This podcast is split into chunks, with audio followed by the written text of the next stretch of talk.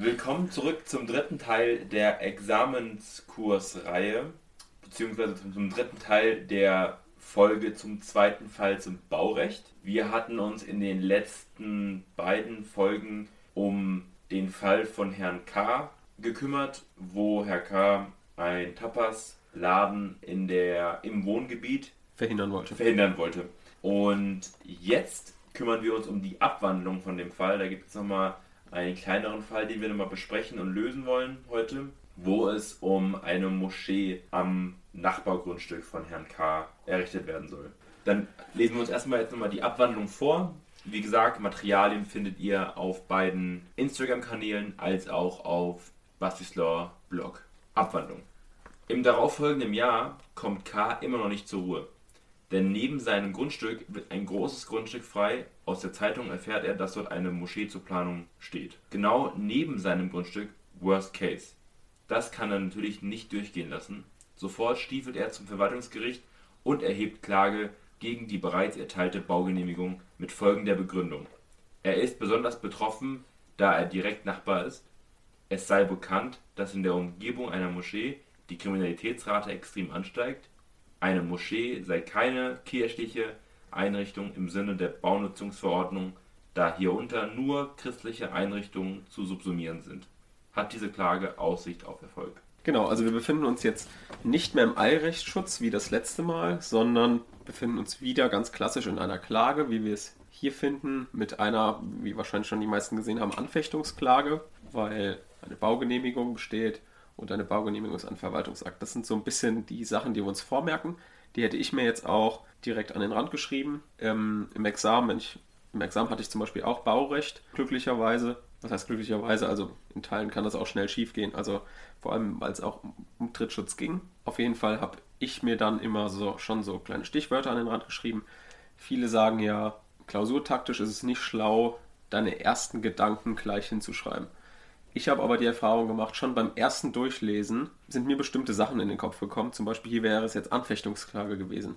Dann habe ich mir trotzdem, obwohl es alle raten, es nicht zu tun, trotzdem schon AK zum Beispiel an den Rand geschrieben. Oder wenn ich irgendwas anderes gesehen habe, habe ich das auch schon immer direkt hingeschrieben, weil es mir geholfen hat. Und ich natürlich beim zweiten Lesen das auch korrigieren konnte. Also es war jetzt nicht so, dass das feststand, sondern ähm, man konnte es dann auch wieder anders gewichten vom Schwerpunkt her zum Beispiel, wenn man sich markiert, wo der Schwerpunkt ist oder sonstiges. Also versucht einfach selbst für euch da rauszufinden, womit ihr gut klarkommt. Ich habe zum Beispiel auch nur einfarbig markiert, auch im Examen, weil die Zeiten grün zu markieren, die Tatbestandsmerkmale gelb und sonst was, das war mir zu aufwendig, das hat mir zu lange gedauert und deswegen habe ich das nicht gemacht.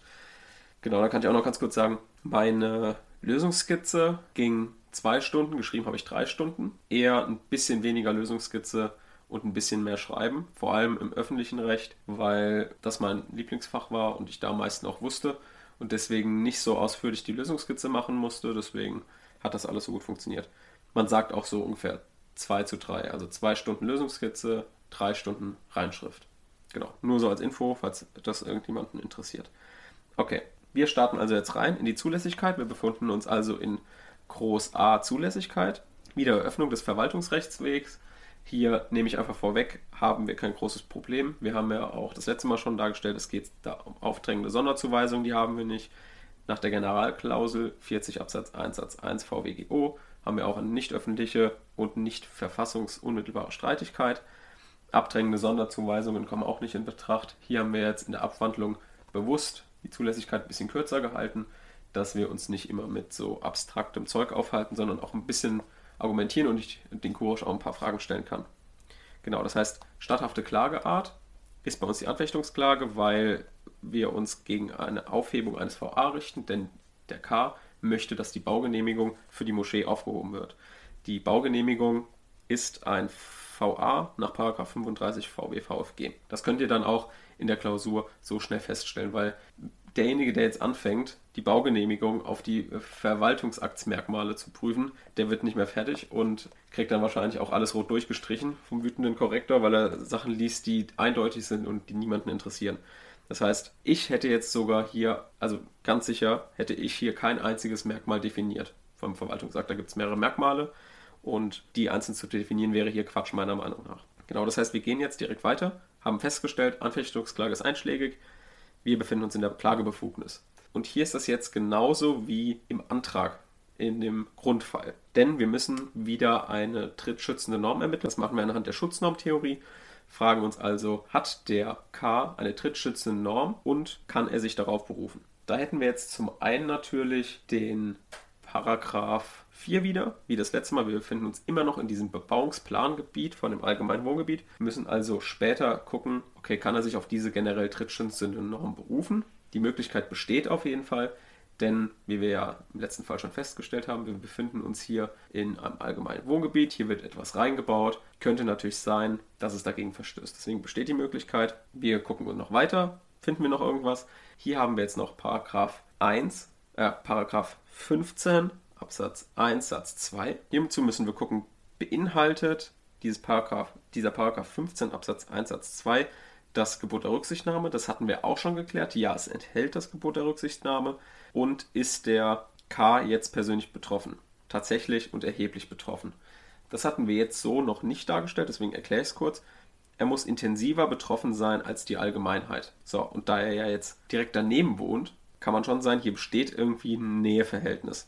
Er ist der unmittelbare Nachbar, er ist somit Angrenzer und deswegen kann man hier schon sagen, es besteht die Möglichkeit, dass er durch die Moschee, die vielleicht zulässig ist, dennoch beeinträchtigt werden kann. Denn wir rufen uns ins Gedächtnis, der Paragraph 15 dient dazu, zulässige Vorhaben eventuell unzulässig werden zu lassen. Das heißt, falls wir feststellen, eine generelle trittschützende Norm nach Paragraph 4 Baunutzungsverordnung besteht nicht, denn das Vorhaben wäre zulässig, kann man trotzdem nach einer Interessenabwägung sagen, okay, dennoch ist der Paragraph 15 1 2 zuschlägig, einschlägig und man sagt, dass das Vorhaben, obwohl es regelbebauungsmäßig zulässig wäre, dennoch unzulässig ist, weil er den Einzelfall nicht berücksichtigt und der K als Angrenzer tatsächlich und erheblich betroffen ist. Genau, das heißt, wir haben jetzt zwei Normen, die wir später prüfen. Den Paragraphen 3 Absatz 2 Absatz 3 Baunutzungsverordnung und den Paragraphen 15 Absatz 1 Satz 2. So, damit haben wir die Klagebefugnis also abgeschlossen. Erinnert euch, Klagebefugnis ist im Fall des Trittschutzes auf jeden Fall ein großer Schwerpunkt der Klausur. Dann kommen wir wieder in das Vorverfahren. Das müsste erfolglos und ordnungsgemäß durchgeführt worden sein. Das habe ich jetzt einfach mal vorausgesetzt vom Sachverhalt, weil ich hier kein Problem sehen wollte. Klagegegner auch wie immer, Beteiligung, Beteiligungs- und Prozessfähigkeit auch wie immer, Klagefrist auch eingehalten, also alles in Ordnung. Klage ist zulässig. Okay, dann kommen wir jetzt in die Begründetheit und wissen, okay, auch wenn wir hier eine Anfechtungsklage haben, wir prüfen nur die trittschützenden Normen. Das waren nochmal Paragraph 4 Absatz 2 Absatz 3. Gucken, ob die Moschee hier zulässig wäre. Und wenn sie zulässig wäre, können wir noch gucken, weil dann die generell trittschützenden Normen ihn nicht schützen würden. Dann müssen wir gucken, ob die partiell trittschützende Norm Paragraph 15 Absatz 1 Satz 2 ihn schützen würde, indem wir nochmal eine genaue Interessenabwägung vornehmen um zu gucken, okay, passt das hier. So, dann gehen wir jetzt nochmal in den Paragraphen 4 Baunutzungsverordnung rein. Ihr seht, Baurecht hat sehr viel damit zu tun, das Gesetz zu lesen. Das heißt, auch wenn man mal irgendwie unvorbereitet in eine Klausur geht, im öffentlichen Recht kann man immer sehr viel machen, indem man das Gesetz liest und auslegt. Genau, also ich lese im Kurs jetzt nochmal vor, was zulässig ist. Zulässig sind Wohngebäude, die der Versorgung des Gebiets dienenden Läden, Schank- und Speisewirtschaften, Anlagen für kirchliche, kulturelle, soziale, gesundheitliche und sportliche Zwecke. Da haben wir was. Ja. Ähm, die kirchlich, also die kirchliche Anlage. Jetzt müssen wir natürlich gucken, ist eine Moschee eine kirchliche Anlage? Dazu müssen wir hier das Gesetz wieder auslegen. Vom Wortlaut kann man sagen, okay, kirchlich, eine Kirche, kommt das vom Wort Kirche? Ist Moschee eine Kirche? Wahrscheinlich im weitesten Sinne auf jeden Fall. Mhm. Die Frage ist jetzt, ob kirchlich selbst eine Bedeutung hat, Genau. die ähnlich ist mit der Bedeutung einer Moschee. Genau, wir können ja auch überlegen, okay, Sinn und Zweck von diesem Wort Kirche geht ja heutzutage eigentlich eher in die religiöse Richtung. Also es könnte auch Anlagen für religiöse Zwecke sein. Der Gesetzgeber hat die Baunutzungsverordnung schon vor längerer Zeit erlassen. Da gab es vielleicht die Dichte von Moschees oder so, gab das noch nicht. Das heißt, man könnte schon annehmen, der Gesetzgeber würde das heute anders formulieren. Mhm. So, also der Sinn und Zweck für kirchliche Anlagen ist wohl eher, dass es einfach religiöse Anlagen sind und deswegen kann man auch unter der Berücksichtigung der Religionsfreiheit sagen, okay, es ist hier scheißegal, was für eine Kirche das ist oder was für eine Glaubenseinrichtung, sondern es geht einfach darum, jede Art der Religionsausübung, solange sie nicht gegen das Verfassungsrecht verstößt, hier zuzulassen. Und das wäre ja auch hier der Fall. Also hier Moschee ist wie jede andere Kirche auch zur Glaubensausübung und deswegen ähm, passt sie hier genau rein. Und der K könnte sich nicht darauf berufen, weil eine Moschee genau in dieses Bauplanungsgebiet reinpasst und regelmäßig zugelassen ist. Das heißt, auf diese generell Trittschützennorm kann er sich jetzt nicht berufen. Dennoch müssen wir jetzt gucken, okay, könnte sie im Ausnahmefall unzulässig sein. Das haben wir ja gesagt, machen wir mit der partiell trittschützenden Norm, 15 Absatz 1 Satz 2. Und hier nehmen wir jetzt eine umfassende Interessenabwägung vor, gucken also, was könnten denn berechtigte Interessen des Nachbarn sein, was könnten berechtigte Interessen des Vorhabenträgers sein. Der Vorhabenträger wird wahrscheinlich, wer ist das, der Vorhabenträger von der Moschee in der Regel? Eine Glaubensgruppe? Eine Glaubensgruppe, genau. Was es könnten deren berechtigte Interessen sein? Gehen von der Moschee vielleicht Lärm- und Geruchsbelästigungen aus? Die Fragen stellen wir uns jetzt alle. Da können wir zuerst anfangen. Hat der Nachbar hier berechtigte Interessen deiner Meinung nach? Es sind auf jeden Fall Interessen, die mit seinem, also die Interessen der Moschee oder die Nutzung der Moschee kollidiert auf jeden Fall mit seiner mit seinem persönlichen Interesse, weil beispielsweise das Thema Lärmbelästigung, eine Moschee, da kommen viele Leute hin, da müssen Leute hinkommen irgendwie. Mhm. Da gibt es ähm, den Ausruf zum Gebet. Das sind alles Sachen, die halt Lärm kreieren, sage ich jetzt mal. Und das heißt, dahingehend ist sein, die Beschwerde, mhm. dass er beeinträchtigt wäre in seinen persönlichen Rechten auf jeden Fall gang, also Geber. Also du kannst auf jeden Fall genau. da sagen, dass er bestimmt recht hat. Genau. einem gewissen Grad. Und er hat halt, er hat halt auch gesagt, okay, da kommen Leute hin, die Leute sind eher Leute, die Krach machen, hat er ja, glaube ich, gesagt. Da muss man aber sagen, auf so ein Argument kann er sich nicht stützen, denn wir schauen nur nach städtebaulichen Belangen. Ja. Das heißt, Milieuschutz bekommt er nicht. Okay. Also er kann nicht Geld machen, oh, die sind immer so laut oder sowas. Das mhm. kann er mit dem Polizei- und Ordnungsrecht machen. Also wenn die wirklich in dem Fall dann laut sind, kann er die Polizei rufen, die kontrollieren das und das hat aber nichts mit dem Baurecht zu tun. Mhm. Das heißt, man merkt sich, Milieuschutz gibt es nicht. Es muss immer mit dem Vorhaben an sich zu tun haben. Beispielsweise der Ausruf zum Gebet könnte sowas sein, weil das ist mit, mit dem Bauvorhaben eng verbunden. Mhm. Kann man aber wiederum auch sagen, eine Kirchenglocke läutet auch. Okay.